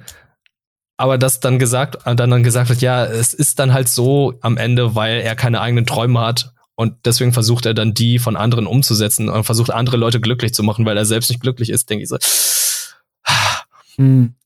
Gab mehrere Momente, wo du dann glücklich werden konntest, aber du hast dich dagegen entschieden. Ja, ja, ja. Das, das stimmt. Er hat ja, ich habe das Gefühl, es geht auch mehr und mehr ihm darum, er will eine Legende werden, er will bekannt werden, er will so sein wie, wie zum Beispiel der, der Adam Smasher, der so, äh, so eine ganze Legende quasi in Cyberpunk ist. Ja, dann ist, ähm, ist eine andere Art von Legende. Ja, ja, ist eine andere Art von Legende, aber, aber er möchte bekannt werden. Ich habe das Gefühl, er ähm, er sagt ja dann auch irgendwann, also seine Mutter hat dir gesagt, ja, ich möchte, dass du, dass du irgendwann mal on top of Arasaka Tower quasi arbeitest. Also, dass du ganz oben in, in der Business-Konzernwelt stehst. Und er steht ja irgendwann an diesem Punkt, aber auf einer anderen Seite. Ja. Oder anders, als seine Mutter das geplant hat. Und, das ähm, stimmt. Ja, das ist so ein bisschen, ja, ich, ich weiß nicht. Es ist, es ist schwierig. Ich finde, er hat, er hat, er hat sich irgendwie so ein bisschen an einem gewissen Punkt hat er sich so ein bisschen verloren. Aber gut, wir wollen nicht zu viel spoilern. Mhm. Anyway, ähm, ich find's, ich fand's mega gut. Ich fand's am Anfang hatte ich ein bisschen Schwierigkeiten reinzukommen. Ich fand ähm, vor allem, was mir so aufgefallen ist, der Soundtrack war für mich sehr Anime ungewöhnlich. Mhm. Ähm, vor allem das Intro, weil sie haben vom Franz Ferdinand ein Lied genommen. Das, welche, welches, welcher, welcher Anime nimmt bitte Britpop oder Brit, so Indie Rock als Intro? Und ähm, auch bei den anderen Liedern war ich erst nicht so richtig, so dachte ich so, hä, was ist das denn jetzt? Wieso, wieso will, also es war einfach ungewöhnlich. Nachdem ich den Anime gesehen habe und jetzt Cyberpunk gespielt habe, verstehe ich sehr, sehr viele Entscheidungen, warum was für ein Soundtrack gewählt wurde, weil teilweise die Lieder, die in dem Anime vorkommen, auch ähm, in dem Radio laufen, im Radio laufen in Cyberpunk und dadurch hat man quasi wieder so eine Rückconnection und das finde ich mega gut. Aber der Intro-Song hätte ein anderer sein müssen, finde ich. Ich finde den gut, aber ich kann es verstehen, wenn du meinst, dass er es ein anderer sein könnte. Ja. Aber also, trotzdem, ich, ich finde ihn halt visuell halt nicht so stark vom Intro her. Aber ich finde den Song trotzdem sehr, sehr gut gewählt, den sie da genommen haben. Ähm, es ist, glaube ich, hier dieser Song I Really Want to Stay at Your House. Das ist der, der wirklich sehr präsent ist, mittlerweile auch in den ganzen sozialen Medien, weil der überall einfach eingesetzt wird. Ja. Mm, ja, also da gibt es so diese kitschigen Momente, wo dieser Song echt gut reinpasst und ich diese Momente dann auch gefühlt habe, muss ich sagen. Ja, auf jeden Fall. Also, also dem würde ich, also verstehe mich nicht falsch. Ich finde den Song auch richtig gut und der, der ist halt sehr emotional und der passt auch bei den Momenten, wo sie ihn einsetzen, sehr, sehr gut. Als Intro-Song hätte ich trotzdem, also ich gehe in deine Richtung, dass er nicht schlecht ist. Mhm. Ähm, aber ich hätte mir was von Samurai tatsächlich gewünscht. So ein bisschen, so ein bisschen grunchiger, ein bisschen dreckiger, ein bisschen was, was weiß ich, dieses Chip in In oder Never Fade Away, irgendwie sowas. Mhm was noch so ein bisschen mehr dieses, diese brutale Welt einführt, weil das war, also das war eher so ein bisschen so, I don't know. Es hatte, es hatte mir nicht genug Kick, finde ich. Also ich hatte, ja. Ja, ja. ja Gott, aber trotzdem, ich glaube, ähm, der Anime war schon so gut, dass ich würde mal sagen, äh, Cyberpunk gerade so eine kleinere Songs feiert. Und äh, ich glaube ja auch langsam so dazu verleitet bin, das Spiel mir noch mal anzuschauen, weil ich dann hier und da dann noch schon wieder gehört habe, ey, das Spiel ist dann mittlerweile ziemlich gut. Also die haben sehr viele Bugs gefixt und sehr viele neue Sachen hinzugefügt, die auch sinnvoll sind. Das Spiel geht langsam in die richtige Richtung. Ich glaube zwar, es ist noch nicht fertig, das Spiel. Ich glaube, da fehlt noch so einiges, aber ich glaube, mit dem Zustand hätten wir, glaube ich, alle gut leben können, mhm. wie jetzt gerade ist. Ja, also ich habe ich es jetzt quasi nach dem Anime oder wegen dem Anime habe ich angefangen, Cyberpunk zu spielen.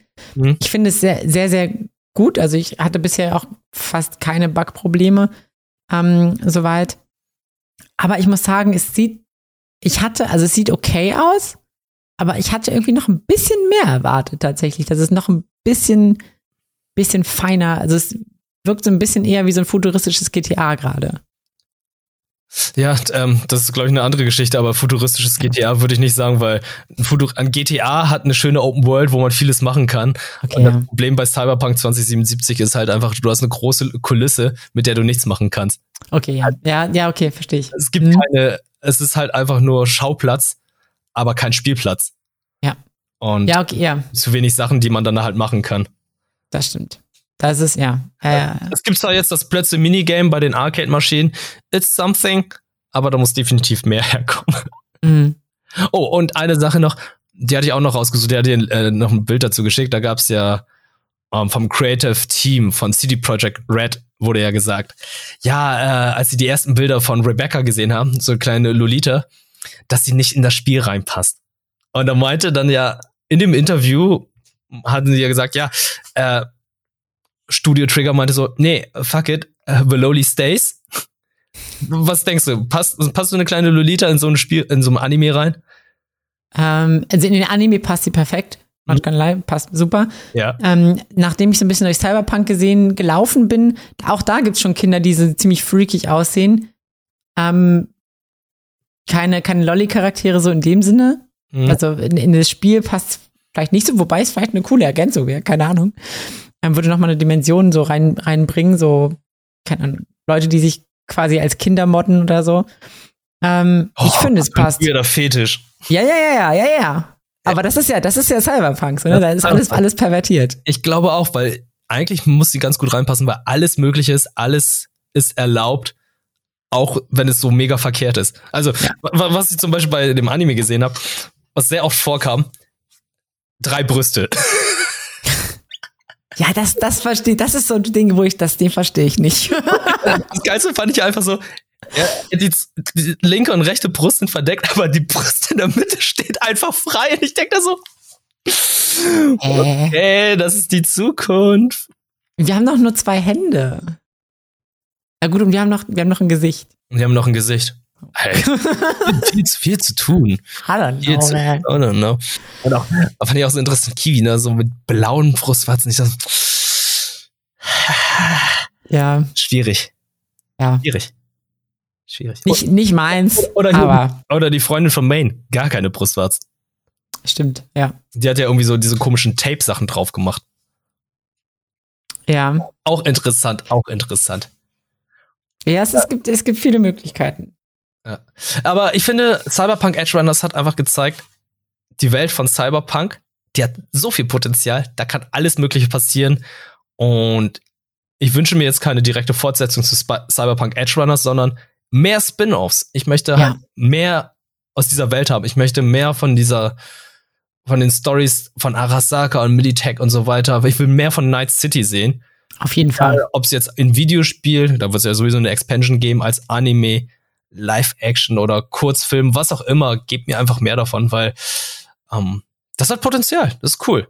Gerne. Defin definitiv. Ich, ich unterschreibe ich 100% sofort. Gib mir mehr davon. Nicht, natürlich keine Fortsetzung, weil das ist für sich gut, wie es ist. Mhm.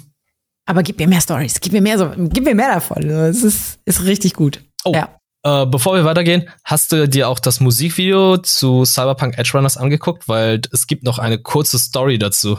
Ah, nee, habe ich noch nicht. Also gab es quasi noch mal so ein extra Musikvideo, oder? Mhm, es gibt eine Geschichte über die Netrunnerin von Maine, die bevor Lucy und Kiwi dazu kamen. Ah, okay, krass. Nee, das habe ich noch nicht gesehen. Kannst du, guck dir mal an, ist ein ziemlich gutes Video. Wie, wonach muss ich da suchen? Äh, schicke ich dir gleich nochmal. Okay, okay, okay. Du kannst ja schon mal die, die, die nächste Serie anmoderieren und ja, inzwischen das Musikvideo und guck okay. mal, wie es heißt. Äh, ja. Ja. Ähm, gefunden. Ah, du hast gefunden, sagst du? Ja, äh, es ist halt uh, Cyberpunk Edge Runners Ending Theme Let You Down bei äh, David Puziado. Einfach mal anschauen, ist auf der Cyberpunk 2077 YouTube-Seite Let You Down und äh, da geht es halt um eine andere Netrunnerin. Hm. Ja. Okay, da werde ich mal, werde ich auf jeden Fall mal reinschauen, reinhören, äh, gucken, was das, was das kann und was das erzählt. Ähm, ich habe noch, was ich noch gesehen habe, ist, oder zu Ende geschaut habe, ist tatsächlich Overlord. Oh, okay. Ähm, von den Arasaka Overlords jetzt zu den Overlords hier in ähm, in der Fantasy-Welt, so im Isekai. Und ja, gut. Äh, vierte Staffel ist ja jetzt ist zu Ende gegangen mit 13 Folgen. Mm, ist ja bei Amazon in diesem äh, Simulcast Abo, wo man nochmal extra bezahlen muss. Mhm. Anyway. Ähm, ich habe mich ja schon am Anfang, ich hatte Overlord ja letzte, letzte Folge auch schon mal vorgestellt, habe mich so ein bisschen gefragt, okay, wie soll das spannend bleiben? Jetzt nach der vierten Staffel Overpowered Charakter, der immer noch keine, keinen Widerstand trifft und ähm, ja, diese, diese Richtung, hey, es gibt vielleicht doch wen, der, der ihn besiegen könnte, das wurde relativ schnell wieder zerstreut. So, nein, es gibt niemanden, der es mit ihm aufnehmen kann. Ähm, aber gegen Ende wird jetzt so, so nimmt es so eine kleine interessante Wendung und ich will nicht zu viel verraten, aber ich sag mal diesen Spruch, you either die a hero or live long enough to become the villain. Oh, okay, okay, okay, okay, okay.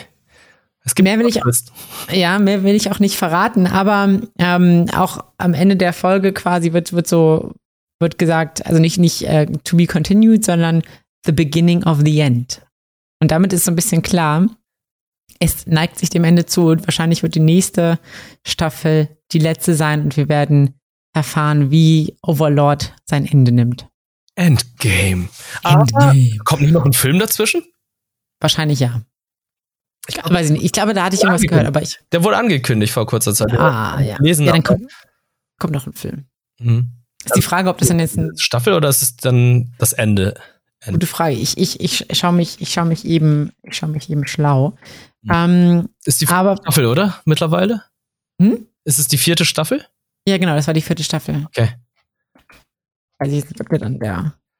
Aber Overlord ist so eine der Isekais, die du wirklich weiterempfehlen kannst? Er macht, es macht halt schon Spaß zu schauen, aber es ist jetzt keine 10 von 10. Ich würde sagen so. Ist kein Konosuba.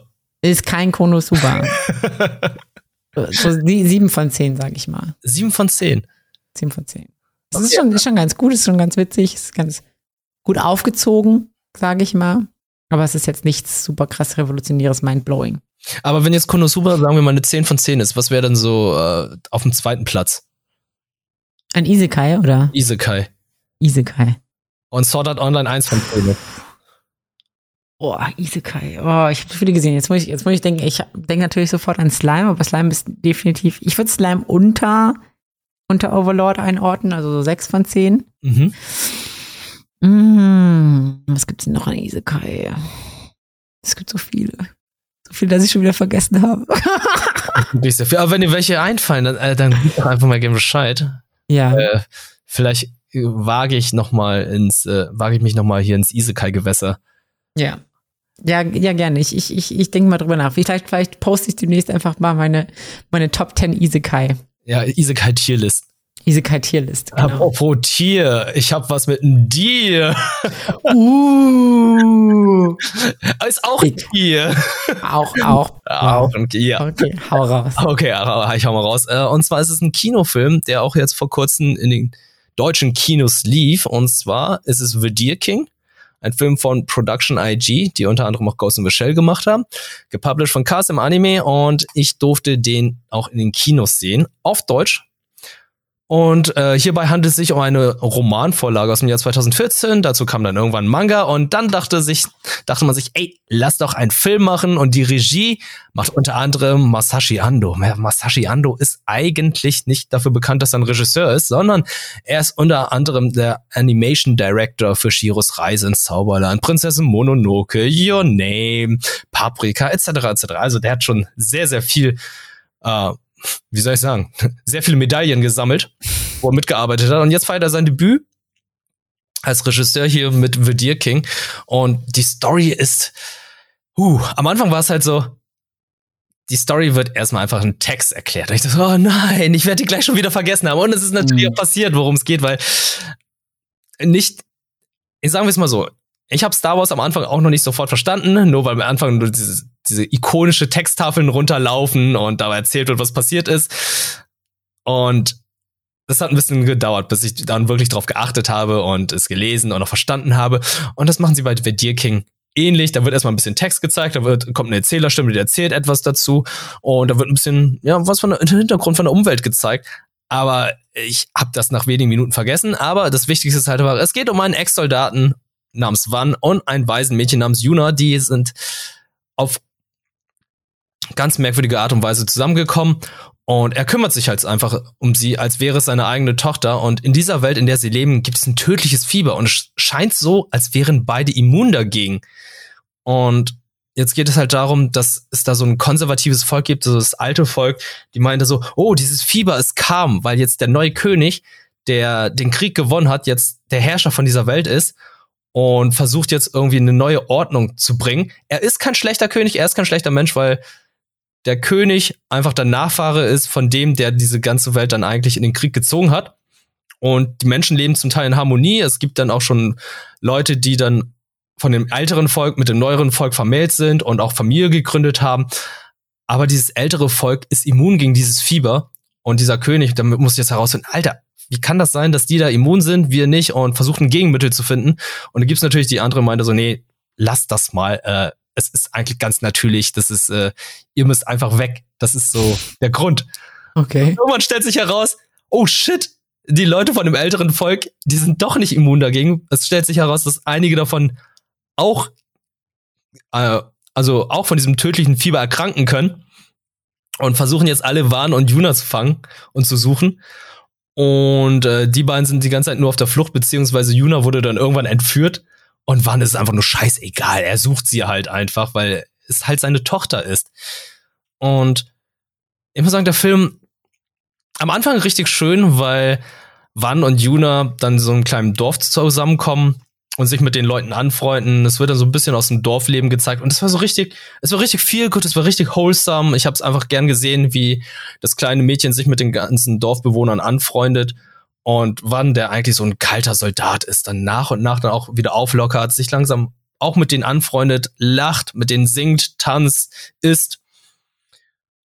Und dann wird Juna entführt und dann zieht sich der Film irgendwie komischerweise. Da gab es dann irgendwie so ein bisschen Downs.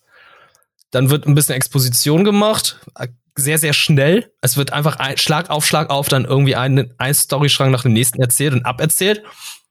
Und dann kommt auch schon das Ende.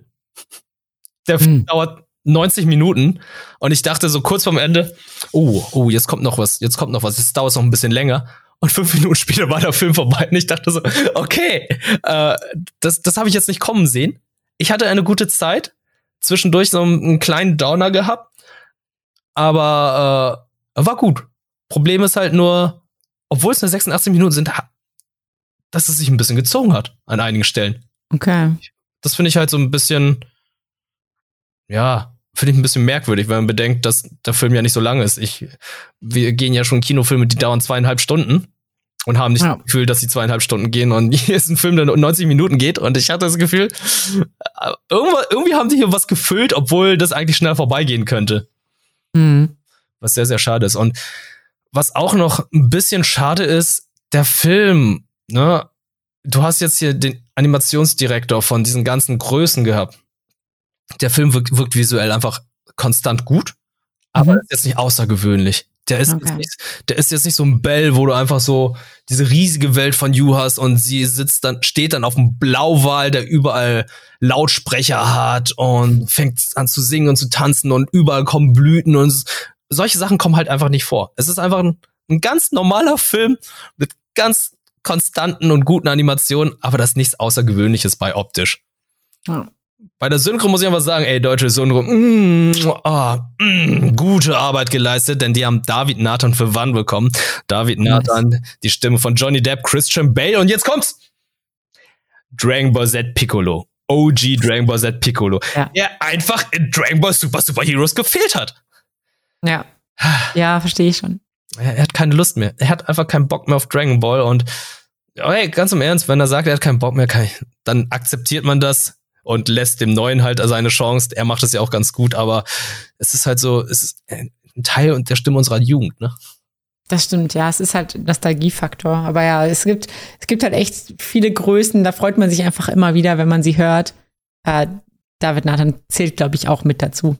Ja. Neben Tommy Morgenstern zum Beispiel, aber ja. ja. Aber man muss auch sagen, ich finde es schön, wie viele andere Leute sich mittlerweile ent entwickelt haben und sich jetzt auch gerade langsam etablieren. Und das freut mich so sehr für die Synchronsprecher wie auch generell für die gesamte Anime-Szene, weil gute deutsche Synchronsprecher haben wir und äh, das ist das ist nicht selbstverständlich, wenn man bedenkt, wie so die 2010er waren. ja. Und, ja, ja, definitiv. Ja, The Deer King, also wenn ihr so ein bisschen Lust auf so ein bisschen Ghibli-Charme habt, mhm. äh, zieht ihn euch rein. Okay, aber also du wirst jetzt sagen, es ist, man kann auch gut warten. Also du hast ja gesagt, es ist nicht so super bildgewaltig. Das heißt, man muss es nicht unbedingt im Kino sehen. Man könnte auch warten, bis er irgendwann irgendwo kommt auf DVD, Blu-ray oder online oder so. Ja, genau, das würde ich dann auch empfehlen. Den gibt's mittlerweile auch gar nicht mehr in Kinos. Das Problem so. bei Anime-Filmen ist ja so, die haben nur ein kleines Zeitfenster. Anime ist ja. in Deutschland noch nicht so angekommen, wo du sagst, ey komm, wir zeigen jetzt den Film drei Monate lang und dann nehmen wir den aus dem Kino, sondern die meisten Anime, die kommen, werden einfach nur an einem Tag gezeigt. Das ist ja so bei der Anime-Night so von Kase oder ja. beziehungsweise von Crunchyroll. Eine Nacht. Wenn wir Glück haben, dann vielleicht mal zwei Abende. Und das war jetzt bei bei Vidir King genauso, der hatte äh, irgendwie nur zwei oder drei Vorstellungen in Hamburg gehabt. Okay, krass. Ja.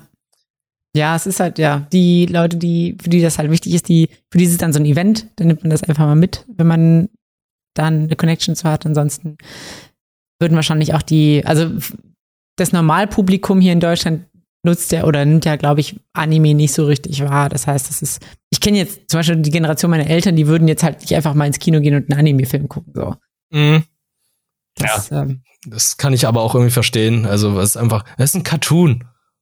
Für die, ja. Sagen, es ist ein Cartoon, es ist Zeichentrick, ja. Aber gut, es gibt mittlerweile auch Zeichen, mit, nicht mittlerweile, es gibt ja schon seit etlichen Jahren Disney-Filme, die dann halt einfach mehrere Monate im Kino laufen. Aber Anime ist auch wieder ganz speziell. Es gibt halt große Franchises, wo man mir vorstellen kann, die kannst du zwei, drei Monate im Kino zeigen, ne? Ghibli-Filme, glaube ich, funktionieren ziemlich gut. Aber mm, stimmt.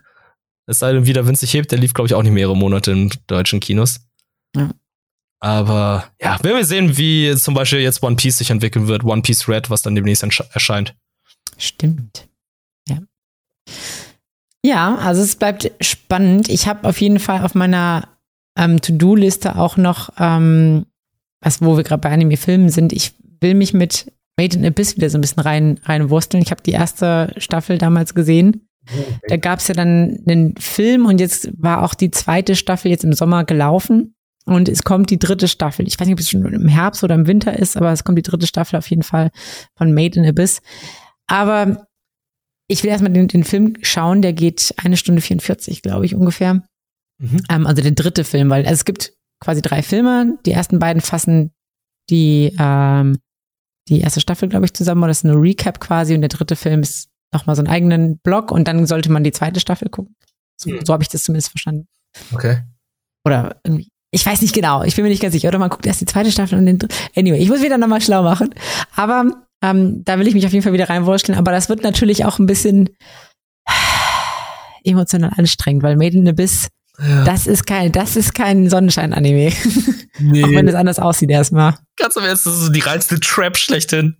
Ja. Ich dachte, das, ach ja, süßer Anime, der so ein bisschen düstere, spannende Geschichte hat. Und dann fängst einfach an zu heulen zwischendurch. Ja. Denke so, was passiert ja. hier gerade mit mir? Es ist alles horrible, ja. Ja, ja. Okay, aber wir haben ja auch, ich habe es ja am Anfang der, der Folge schon gesagt zu Spikes Family, die Herbstsaison steht vor der Tür oder steht schon steht schon in der Tür. Die ersten Folgen kommen ja schon raus. Ähm, Spike, Spy Family die ist schon da quasi. Ähm, du hast gesagt, My Hero Academia, die sechste Staffel jetzt geht auch weiter oder hat schon, glaube ich, die erste Folge released. Ähm, und es kommen natürlich, also, Alter, diese Season wird richtig krass. Die wird richtig krass an Fortsetzungen. Es kommt viele interessante neue Anime. Ja. Auf was freust du dich so, diese Season? Chainsaw Man. Natürlich. Chainsaw Man. Ich durfte die erste Folge Chainsaw Man schon in Berlin sehen. Die haben uns ja nach Berlin eingeladen und äh, haben dann ihr ganzes Repertoire gezeigt, was wird diese Season alles erscheinen. Und dann am Ende hieß es, ey Leute, wir haben ein kleines Geschenk mit. Ihr dürft die erste Folge Chainsaw Man sehen. Und ich so, dim, dim, boy, auf Japanisch mit deutschen Untertitel. Ich sag erstmal nichts dazu, aber ich freue mich, dass diese Serie umgesetzt wird von Studio Mappa. Und äh, ich glaube, das ist, das wird der Kracher sein. Ja. Ja, ich, das ist auch ganz, ganz, ganz oben auf meiner Liste. Freue ich mich auch schon mega drauf. Ich mag ja eh so düstere, abgefuckte Sachen und äh, ja, mhm. kann es kaum auf, kann es kaum erwarten, Chainsaw Man zu sehen. Ich habe den Manga nicht gesehen, ich bin ja keine Manga-Leserin, aber ähm, freue mich immer über Animes und ja. Ja, also ne nächste Folge werden wir ein bisschen ausführlicher darüber sprechen, weil ich habe den Manga auch komplett durchgelesen und äh, da können wir auch gerne drüber sprechen und die Vergleiche machen. Ist der abgeschlossen oder kommt da noch was? Das ist das Interessante und zwar die erste Story Arc ist abgeschlossen und dann hat mhm. der Autor einfach mal Pause gemacht.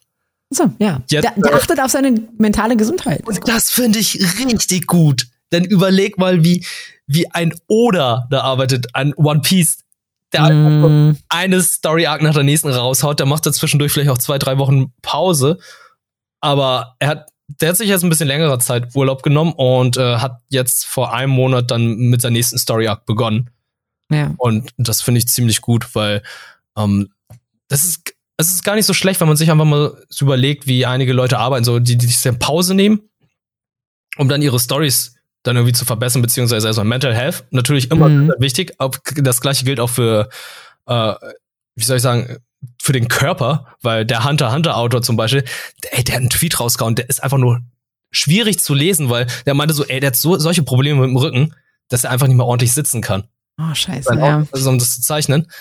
Und äh, das gleiche gilt ja für Araki, der dann JoJo's Bizarre Adventure macht. Ne? Der, du, mhm. Man nimmt sich dann nach jeder Story Arc dann erstmal Pause und äh, reist zum Beispiel durch die USA, um dann zum Beispiel Steelball Run zu machen, ein bisschen Bilder zu sammeln, ein bisschen Idee, Inspiration. Und das gleiche war jetzt auch bei Chainsaw Man so, der hat jetzt ein bisschen Pause genommen und beginnt jetzt mit der nächsten Story Arc. Finde ich gut. Finde ich gut. Ja. Mach, mach das mal so, dann haben wir auch Zeit und Luft zum Atmen einfach mal lesen, dann den Anime schauen und dann in Ruhe die nächste Story Arc. Ja, finde ich auch. Und denn, ich glaube, man wird es auch wahrscheinlich merken in der Qualität ähm, der Anime, wenn, wenn die Leute da so ein bisschen Zeit drüber hatten, drüber nachzudenken und es nicht husch husch gehen muss, sondern konnten wirklich irgendwie Inspirationen sammeln, konnten alle Dinge vielleicht nochmal überdenken oder so. Mhm. Ja. Nee, das finde ich gut, weil ähm, Manga Qualität steigt dadurch ja auch, vor allem von der Story, weil ich finde es halt immer sehr merkwürdig, wenn Charaktere im Nachhinein gepatcht werden. Ja. Das mag ich ja überhaupt nicht. Ja. Und ansonsten, was ich auf jeden Fall, auf was ich mich auch noch frage, ich bin eigentlich überhaupt kein Fußballfan. Mhm. Gar nicht. Null Prozent. Aber ich habe so viel über Blue Lock gehört und ähm, Sportanime schaffen es ja immer wieder, eine Begeisterung für eine Sportart auf, also eine gute eine Begeisterung aufzubringen, wo man denkt, hä, keine Ahnung, ich hatte mich vorher null Prozent dafür interessiert, aber jetzt habe ich Bock drauf. Jetzt will ich hier Volleyball spielen. Jetzt will ich, was ist ich, Badminton spielen. Jetzt will ich, vielleicht werde ich sagen, vielleicht jetzt will ich Fußball spielen. Und ähm, ich bin gespannt und hoffe, dass Blue Lock dieses äh, Gefühl in mir weckt. Ich werde es auf jeden Fall versuchen und werde ähm, mal schauen, was das in mir auslöst. Blue Lock, ich lese den Manga gerade, den deutschen von Kase Crunchyroll definitiv ein Sport- und Fußball-Anime der ganz anderen Art, weil der einfach mit einer Thematik gemischt wird, von dem ich gedacht habe, nee, passt ja überhaupt nicht. Und zwar ist es Survival Battle Royale. Ah, okay, krass. Ja. Also, ähm, ich mag ja auch nicht, bin nicht der größte Fußballfan, wenn es RL-Fußball ist. Aber du mir ins Anime, Fußball, Anime-Sport, bin ich genauso bei dir, bin ich ganz bei dir. Geht bei mir irgendwie immer. Ja. Das ist, ist richtig cool einfach, wie, wie episch quasi Sport inszeniert werden kann, dass man sich dafür so begeistern kann. Mhm. Und für mich ganz wichtig, diese Staffel, diese, diese Season auch noch. Mob Psycho 100 Season 3. Ey, Jolina, bitte, guck, guck, guck die erste Staffel Mob Psycho. Ja, ich muss, ich, ja. Lachend, es ist so gut und animationstechnisch war die zweite Staffel so eines der stärksten, die man gesehen hat und, und ich glaube bei Mob Psycho 3 ist es genauso und das Intro, du wirst es lieben, ich sag's dir. Alle Intros. Okay. Ich, ich verspreche dir, ich werde Mob Psycho schauen. Kann, guck gerne auch auf Deutsch. Mm, du hast ja schon mal gesagt, dass die Synchro mm, godlike ist, ja. ja. Okay. Ja, genau. Wir haben noch My Hero Academia 6, mhm. ähm, hat man schon gesagt, Spy Family. Für die Bleach-Fans gibt es natürlich auch eine Fortsetzung. Thousand Years Blood War, das ist die allerletzte Story Arc, die nicht umgesetzt wurde und jetzt setzen sie es um. Das Kuriose ist, ich, Disney Plus hat sich die Rechte geholt. Ja, da gab es ja auch so ein bisschen Diskussion drum. Ja, äh, bin mal gespannt, äh, wie sie das raushauen ob es in Deutschland auf Disney Plus erscheinen wird, ob es direkt im äh, Simulcast oder Simuldub sein wird, weil die einige Sachen, die ich hier jetzt wir gerade erzählt haben, so Chainsaw Man und Blue Lock, da versucht Crunchyroll zumindest es so zu machen, dass es eventuell eine Woche später im Simuldub erscheint. Aber Simulcast finde ich auch schon ziemlich stark und ziemlich gut. Ja, definitiv.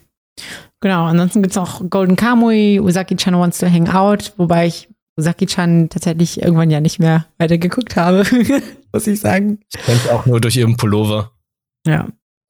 Und es gibt tatsächlich noch zwei Anime. Wir, also Chiara und ich hatten uns gestern mal auf die, aufs Sofa zusammengesetzt und äh, ich, sie hat mal seit langem wieder gesagt, oh ja, ich habe wieder Bock auf Anime, lass mal okay, Anime gucken, weil dieser, das ist so ein bisschen witzig, weil vor zwei Wochen oder, oder drei Wochen hat sie noch gesagt, nee, Anime ist nicht so meins. Und jetzt kam sie an, lass mal wieder Anime schauen. Sie war und, ähm, durch. sie haben so ein paar Sachen rausgesucht und zwar eins, was mich total gecatcht hat. Ich bin ja auch so, so ein bisschen Musik-Anime-Fan. Ähm, ist Bocci the Rock.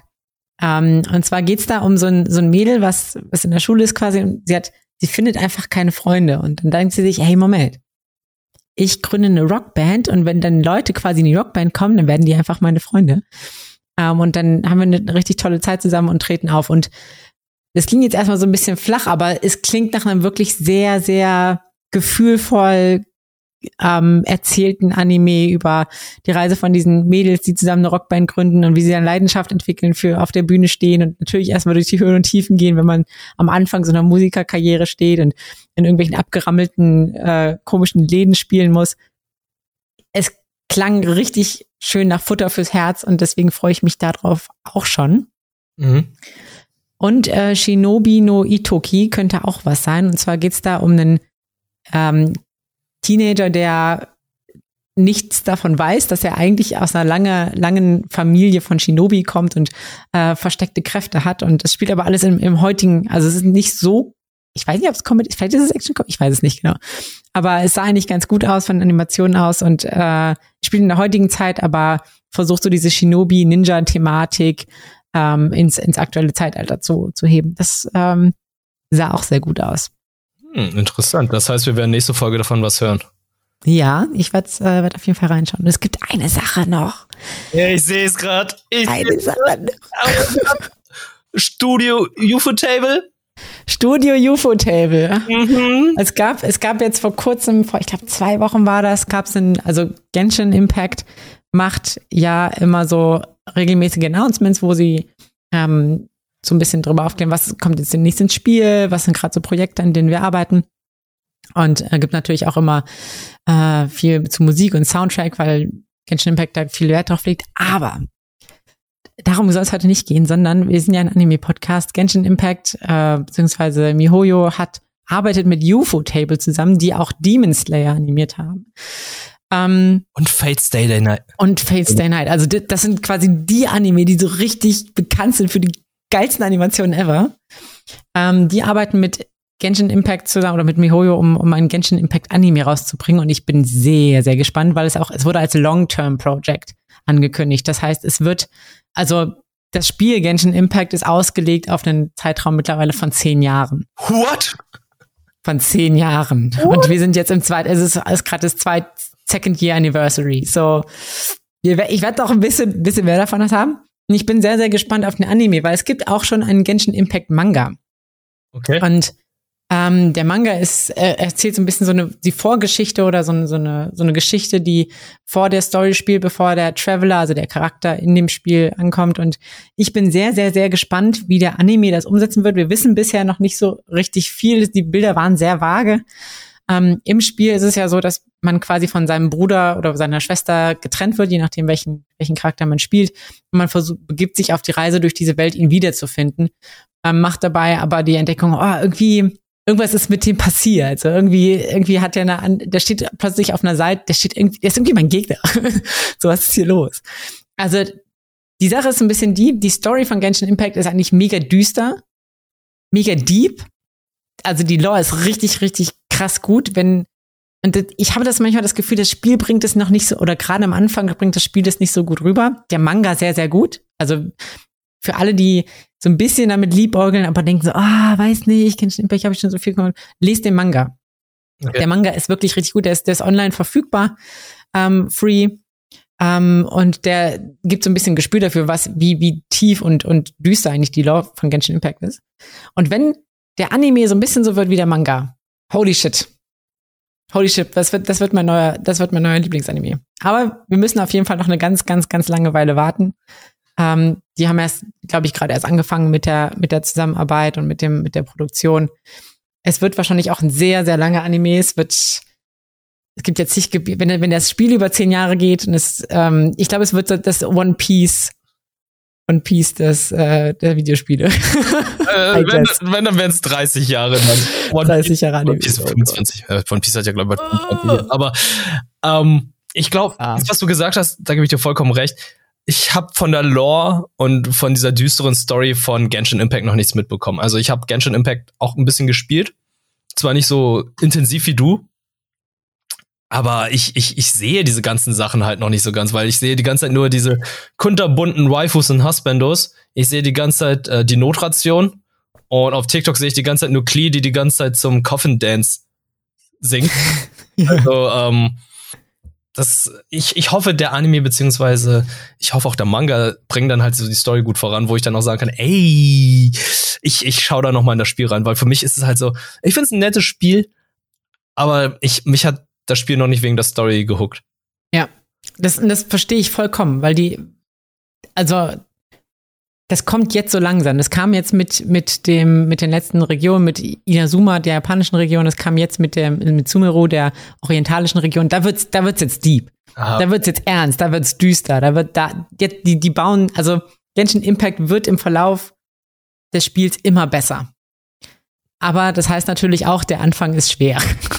Oder was heißt schwer, aber es ist halt so ein bisschen, man muss halt so ein bisschen oh. ihm Zeit geben. Wir sind schon ein bisschen, ein bisschen länger dabei, aber äh, das muss ich auch nochmal erwähnen. Wenn wir schon gerade bei Videospielumsetzungen sind, Nier Automata bekommt ja auch noch ein Anime. Oh ja, oh ja. Von A1 Pictures und das sind die Leute, die Sword Art, On äh, Sword Art Online gemacht haben, Kaguya-sama und Erased. Uh, da, da erwarte ich auch viel. Also man hat ja, ich glaube, es gibt ja auch schon so erste Animations-Snippets, sage ich jetzt mal, glaube ich. Ja. Ich habe irgendwie schon so ein paar Bilder gesehen. Es gibt zwei Trailer, ein Trailer zu 2B und ein Trailer zu äh, 9S. Und mhm. ich glaube, ja, für Puristen der japanischen Synchro wird es auch sehr interessant, interessant sein, weil äh, 2B von äh, der Synchronsprecherin von Mikasa gesprochen wird. Oh, Mikasa okay. Und äh, 9S von Tanjiro sprechen. Oha. Oh, krass, ey. also, die, die Anime-Waifus fürchten um ihre, um ihre Platzierungen, wenn. Ja, stimmt, äh, da war es ja noch, was? wenn 2B kommt. Äh, 2B wird 2D, da habt ihr alle ein Problem, ihr Anime-Waifu. Ja. Und das auch schon äh, Januar 2023 und das ist nicht mehr weit. Krass. Das ist echt nicht mehr weit. Also nächstes oh Jahr ist auch so ein krasses Anime-Jahr, was dann alles noch kommen wird. Also was angekündigt wurde, so Mashal wird umgesetzt, äh, Muskel und Sex, wollte ich sagen, Mashal, Muscle and Magic. äh, okay. Dann zum Beispiel noch äh, eine Parodie von Stay, Fate Stay Night. Eine Parodie, echt? Ja, eine Parodie dazu. Dann kommt ja noch Solo-Leveling nächstes Jahr. Oh, oh, Solo-Leveling, ja. Da werde ich, da werde ich, werd ich auch ganz aufgeregt. Tokyo, Tokyo Revengers. Staffel 2, Jujutsu Kaisen Staffel 2, also, oh, also wenn, wir, wenn wir denken, Alter, der Herbst 2022 ist schon krass. Puh, 2023. Jeez. Es sind für, also echt, die Welt geht vor die Hunde, aber für Anime ist eine gute Zeit. Für Anime ist immer eine gute Zeit. uh, naja, wenigstens das. Wenigstens das. Wir können uns auf jeden Fall äh, auf Anime freuen. Mhm. Genau, und damit sind wir eigentlich auch schon wieder am Ende unserer Folge, oder? Mhm, mh. Die längste Folge, die wir bisher hatten, glaube ich. Echt? So, na gut, anderthalb Stunden. Ja, doch, es ist schon, schon viel, ne? Ja, ich hoffe, ich hoffe, ich hoffe, es hat euch gefallen. Hat sich nicht wie eineinhalb Stunden angeführt, sondern eher genau. Boah, schon vorbei. Schon vorbei. Ja, also für mich, für mich ist es so. Für mich ist es, also ich finde, wir, also für mich war es heute sehr aufregend, sehr spannend und äh, ich hoffe, euch geht's natürlich auch so. Wenn euch die Folge gefallen hat, könnt ihr das natürlich gerne auf Social Media, auf Instagram und Twitter, äh, Nanny Podcast, könnt ihr da gerne ähm, eure Meinung zur Folge kundtun. Und äh, was uns natürlich auch immer hilft, ist, wenn ihr Freunde habt, die sich so ein bisschen für Anime interessieren, empfehlt uns weiter. Das ist das, was uns natürlich irgendwie auch weiter hilft, ähm, wenn Leute uns hören. Es freut uns natürlich auch, wenn wir immer mehr Leute haben, die sich für unseren Anime-Talk interessieren und äh, die wir dann vielleicht auch mal auf irgendwelchen Treffen treffen können, äh, auf irgendwelchen Veranstaltungen und Messen. Äh, da freuen wir uns immer sehr, wenn wir das Gefühl bekommen, hey, euch macht es Spaß, uns zuzuhören. Ähm, dann machen wir unsere Arbeit noch, noch lieber. Ja, Genau. stimmt. So, dann vielen, vielen Dank für den wunderbaren Talk, Wirt. Danke dir, Jolene. Und wir sehen uns dann wieder, also im Podcast, sehen wir uns wieder nächsten Monat im November. Da müsste die Folge am 6. rauskommen, wahrscheinlich. Mhm, mhm, mhm. Okay, macht's gut und viel Spaß. Bis dahin. Ciao.